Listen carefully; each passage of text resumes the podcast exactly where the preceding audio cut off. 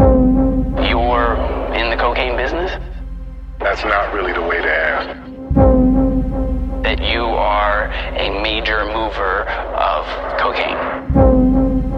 There's really only like five major guys, and I'm one of them. And we supply the city, the whole city. That's crazy. Now, does this make you nervous to have that much money around you? Only when you touch it. You know, I'm still a gangster. You would just become a memory. DJ Spi présente Spi Mix. Spi Mix.